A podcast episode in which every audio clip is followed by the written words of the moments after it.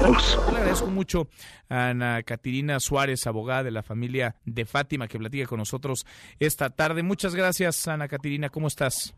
Hola, buenas tardes. Muchísimas gracias por el espacio. Al contrario, gracias por platicar con nosotros.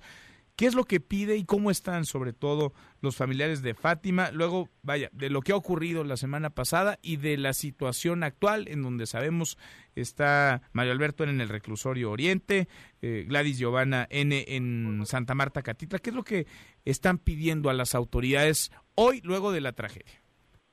Bueno, hoy en día lo único que pueden clamar la familia con el dolor que les invade es justicia en un principio pidieron la búsqueda y localización de, de la menor y no se logró por faltas de protocolo de reacción inmediata.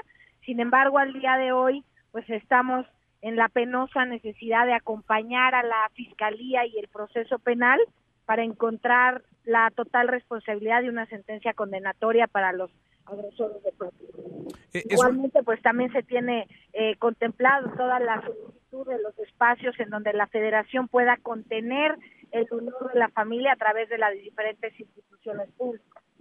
Es, son peticiones al, al, digamos, al sistema que tendrá que juzgar y sentenciar a los dos presuntos responsables o también podría haber un reclamo a nivel jurídico en contra de aquellas instituciones que fallaron, que no siguieron los protocolos, que por omisión pues permitieron que esta tragedia terminara como terminó, con la muerte de Fátima?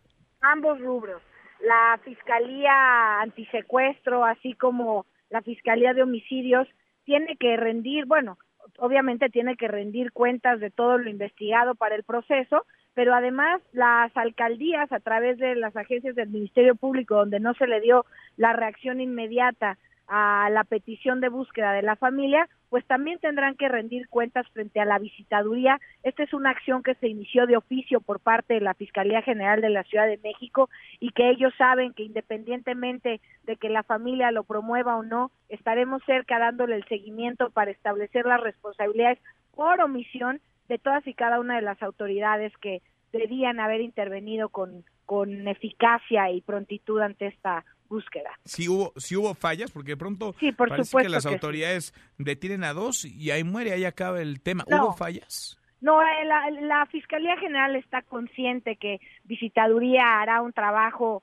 eh, muy exhaustivo y por primera vez, te lo digo como asesora jurídica, vemos la vocación de atender eh, este reclamo social en la búsqueda de responsables por omisión, no solamente de acción, sino de omisión y sí están ya las carpetas iniciadas para la investigación de estos eh, servidores públicos que fueron indolentes ante el reclamo de la familia de Fátima como de muchas tantas que se hacen las mismas acciones y no llegan a un buen puerto. En el caso de Mario Alberto N y de Gladys Giovanna N, ¿tú ves alguna diferencia? Eh, porque hemos recogido ya algunos testimonios, relatos de familiares, de vecinos, de conocidos de la familia y refieren que si bien, y son los hechos, digamos, públicos y conocidos, si bien ambos serían los presuntos asesinos de Fátima, Giovanna en ella, pues habría eh, vivido, sobrevivido en un entorno de violencia familiar, que era parte de su día a día, en donde era violentada constantemente por Mario Alberto N. ¿Tú ves una diferencia entre uno y otro en este caso?